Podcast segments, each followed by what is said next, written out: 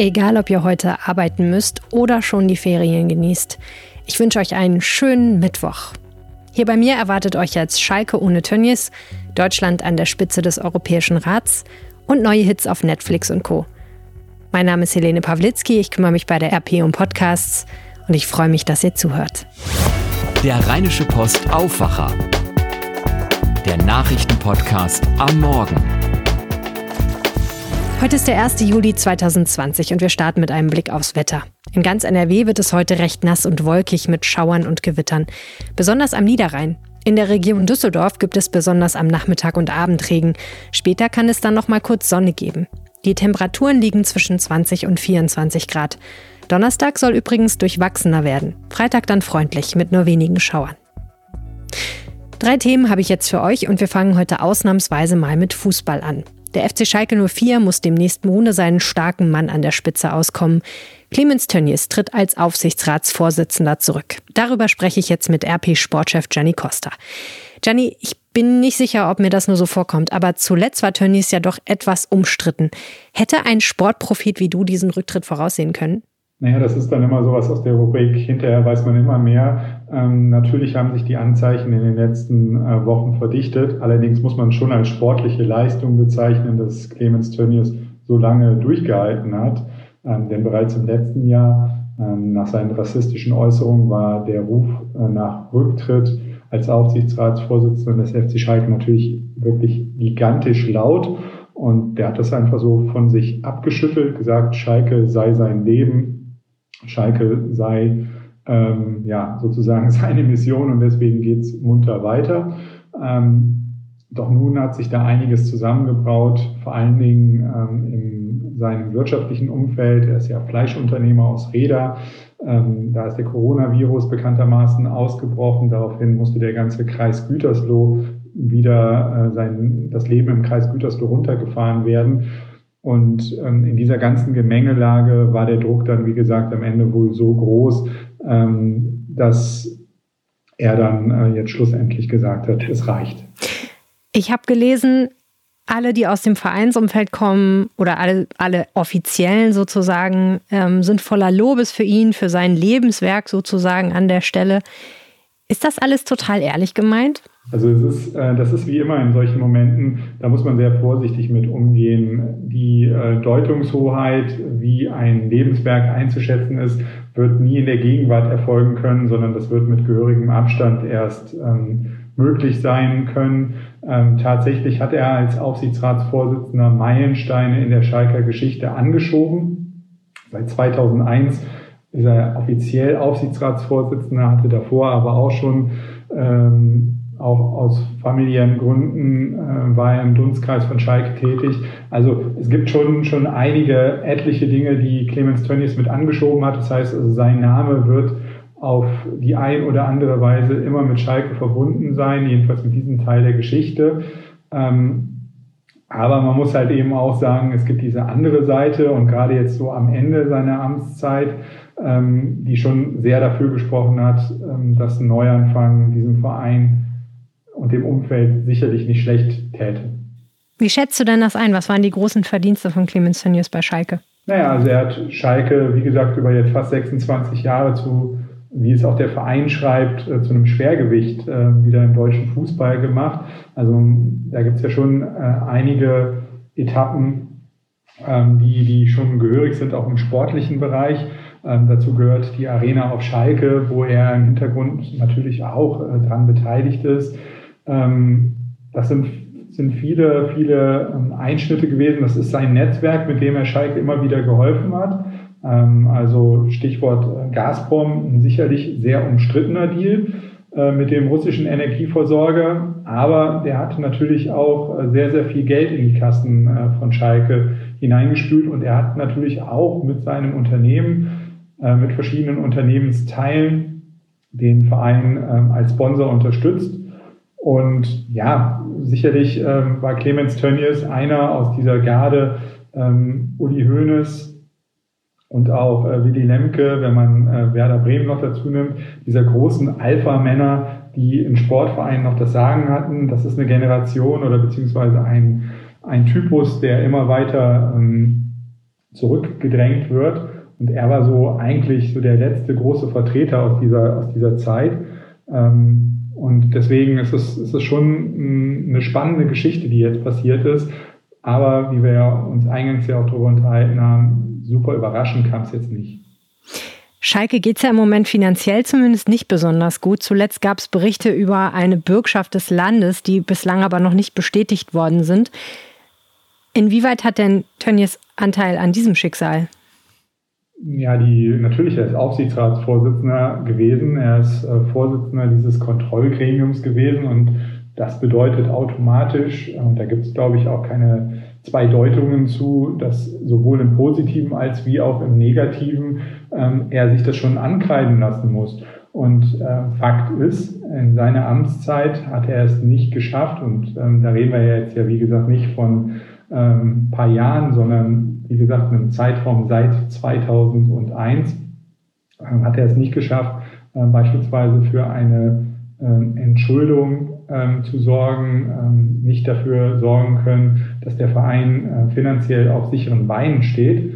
Ähm, das, ist, das ist einfach die tiefere Wahrheit, die dahinter steckt. Und ähm, ob er das alleine überhaupt hätte schaffen können, weil wir reden da ja schon nicht über 3,50 Euro, die in den Vereinskassen fehlen, sondern schon über, über gigantische Beträge, die sich da aus verschiedenen Gründen angehäuft haben. Ähm, das, das muss man natürlich mit seinem Namen auch verknüpfen. Ähm, schlussendlich war er auch eine treibende Kraft, die diese Bürgschaft beim Land NRW ähm, sozusagen ja, angefordert hat, der da den Wunsch geäußert hat, dass man da unterstützt wird.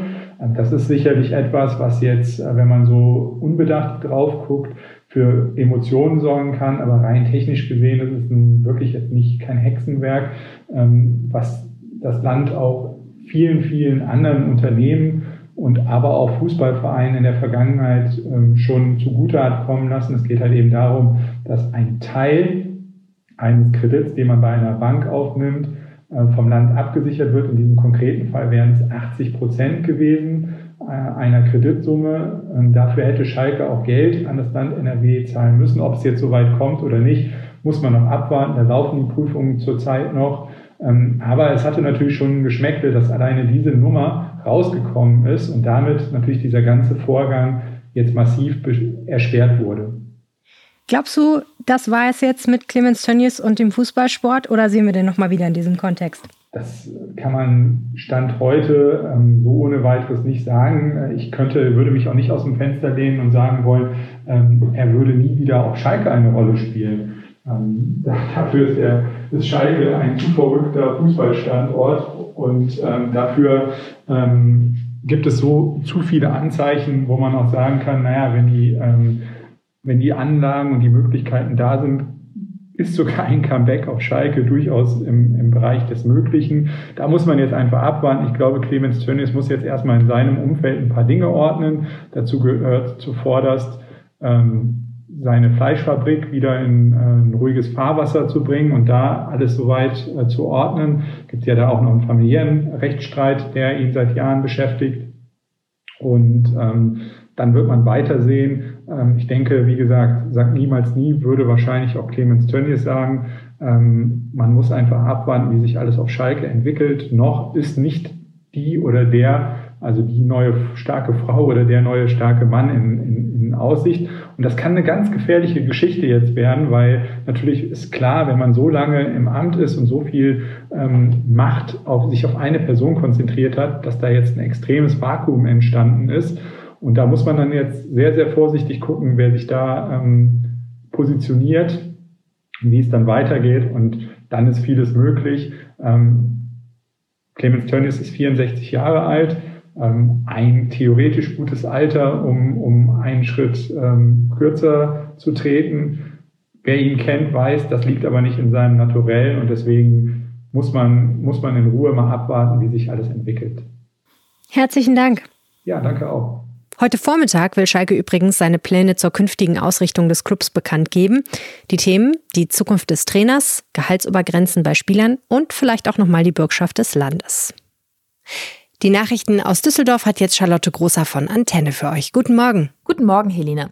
Wir sprechen heute darüber, dass die Düsseldorfer bewusster Fleisch einkaufen. Da stehen Qualität und Herkunft inzwischen häufiger über einem niedrigen Preis. Dann geht es darum, dass der 11.11., .11., also Hoppeditz Erwachen und damit auch der Beginn des Karnevals deutlich anders ausfallen könnte, als wir es kennen. Und Autofahrer in der Innenstadt müssen sich weiter gedulden. Die Arbeiten auf der Maximilian-Weihe-Allee könnten noch länger dauern. Auch die Metzger hier in Düsseldorf stellen fest, dass es immer mehr Nachfragen über die Herkunft des Fleisches gibt.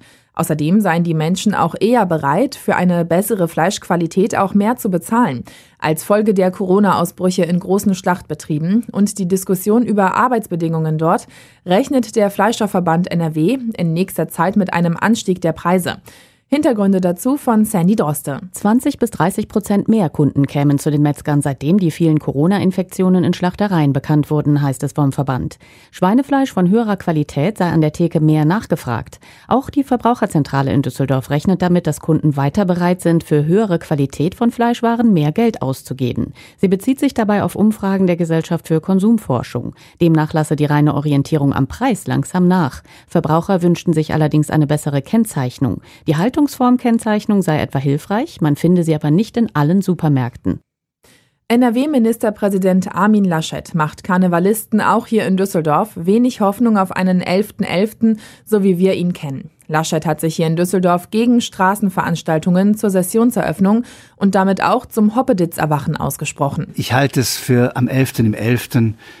für wünschenswert, dass man, wenn man es organisieren kann, es nicht zum großen Großereignis herbeiführt. Straßenkarneval ist noch nicht organisiert. Die Menschen gehen einfach raus. Aber ich finde, der, wir sollten dieses Jahr beim 11.11. .11. Stand heute, Anfang Juli, vorsichtig sein. Was dann im Frühjahr mit dem eigentlichen Karneval sei, könne man jetzt noch nicht sagen, so Laschet weiter. Hier müsse man auch abwarten, wie sich die Infektionszahlen im Herbst entwickeln. Schon Mitte Juni hatten Karnevalisten hier in Düsseldorf Alarm geschlagen. Ob es überhaupt eine Session geben wird, sei noch völlig offen, hieß es damals. Allerdings dränge die Zeit, weil schon jetzt Verträge abgeschlossen werden müssten. Autofahrer hier in Düsseldorf müssen zunächst weiter mit einem Nadelöhr in der Innenstadt leben und damit auch mit Staus und Behinderungen. An der Maximilian-Weihe-Allee ist die Stadt auf der Suche nach der Ursache für den Fahrbahneinbruch in der vergangenen Woche. Der betroffene Bereich direkt am Ratinger Tor wurde dafür geöffnet. Erst wenn die Ursache feststeht, kann die Stadt sagen, wie aufwendig die Arbeiten sind und wie lange die Reparatur dauern wird. Bis dahin ist die Zufahrt von der Fritz-Röber-Straße, der Ratinger Straße und der Heinrich-Heine-Allee in Richtung Weihe-Allee gesperrt.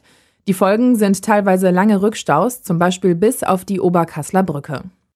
Das waren soweit die Meldungen von meiner Seite aus. Diese und weitere Nachrichten gibt's zum Nachlesen auch auf unserer Homepage antennedüsseldorf.de und die Lokalnachrichten gibt's auch immer um halb bei uns im Radio. Deutschland übernimmt heute die EU-Ratspräsidentschaft. Kanzlerin Merkel will Europa gestärkt aus der Corona-Krise führen und fit für künftige Herausforderungen machen. Sie hat sich also einiges vorgenommen. Die Herausforderungen, das sind der Klimaschutz, die Digitalisierung und ein einheitliches Auftreten der Staatengemeinschaft. Daran hapert es ja gelegentlich auch immer noch. Sarah Geiser-D von der DPA berichtet aus Brüssel. Sarah, was werden die größten Probleme oder anders gesagt Herausforderungen für Deutschland sein während dieser Präsidentschaft? Also das Topthema wird sicher die Überwindung der Corona-Pandemie mit ihren schweren wirtschaftlichen Folgen. Die EU-Länder wollen ein gemeinsames Wiederaufbauprogramm, aber es gibt noch viel Streit über die Details und auf der anderen Seite drängt auch die Zeit. Das Ziel ist, dass möglichst noch in diesem Monat eine Einigung steht, auch über den Haushaltsplan der EU für die nächsten sieben Jahre. Da wird auch von Kanzlerin Merkel ganz persönlich erwartet, dass sie hier in Brüssel mitvermittelt, damit es zu einer Einigung kommt. Hat so ein großes Land wie Deutschland eigentlich mehr Power als Ratspräsident als jetzt Zypern oder Luxemburg? Also Deutschland ist ja so gar nicht einfach nur ein großes Land in der EU. Es ist das bevölkerungsreichste EU-Mitglied und auch das wirtschaftsstärkste. Das verleiht dem Land ein besonderes Gewicht, kann man schon so sagen. Und dazu kommt noch Kanzlerin Merkel als Person. Sie ist von all ihren EU-Kollegen am längsten im Amt. Sie gilt als krisenerprobt und pragmatisch. Deutschland gilt hier in Brüssel grundsätzlich auch schon als Strippenzieher. Und das bedeutet dann aber auf der anderen Seite auch, dass die Erwartungen an die deutsche Ratspräsidentschaft besonders hoch sind. Vor allem auch in dieser außerordentlich schwierigen Situation, in der die EU durch Corona steckt. Vielen Dank, Sarah. Gerne tschüss. Wir starten ja heute in einen neuen Monat und wir dürfen uns deshalb auch auf ein paar neue Filme und Serien freuen. Und darauf schauen wir jetzt mit Thomas Bremser von der DPA. Die interessantesten Produktionen auf den Streaming-Plattformen, Thomas. Ähm, How to Sell Drugs Online Fast ist ja sehr erfolgreich auf Netflix gestartet und am 21. Juli folgt jetzt die zweite Staffel. Worum geht's da? Ja, es geht um die beiden Schüler Moritz und Lenny, die quasi über Nacht Europas größten Online-Drogenversand führen aus dem heimischen Kinderzimmer. In der neuen Staffel, da sind sie zu dritt, haben eine Million gemacht und wollen aussteigen. Alles, was du tust, hat seinen Preis. Die Frage ist nur, wie viel bist du bereit zu zahlen? Aber so einfach geht's nicht. Ein paar Drogendealer haben ihre ganz eigenen Pläne mit den Schülern. Die Serie ist sowas wie die Teenie-Version von Breaking Bad, beruht auf einer wahren Story und überzeugt auch durch die visuellen Effekte. Das ist ja nach Dark eigentlich schon die zweite Erfolgsserie aus Deutschland, die weltweit auf Netflix läuft. Schauen wir doch mal auf Konkurrenten Disney Plus. Da laufen interessante Filme an in diesem Monat. Ja, sicher für viele Kinder interessant. Die Eiskönigin 2. Wer noch nicht im Kino war, der kann den Film um die beiden Schwestern Elsa und Anna ab dem 10. Juli streamen. Versprich mir, wir machen das gemeinsam, ja?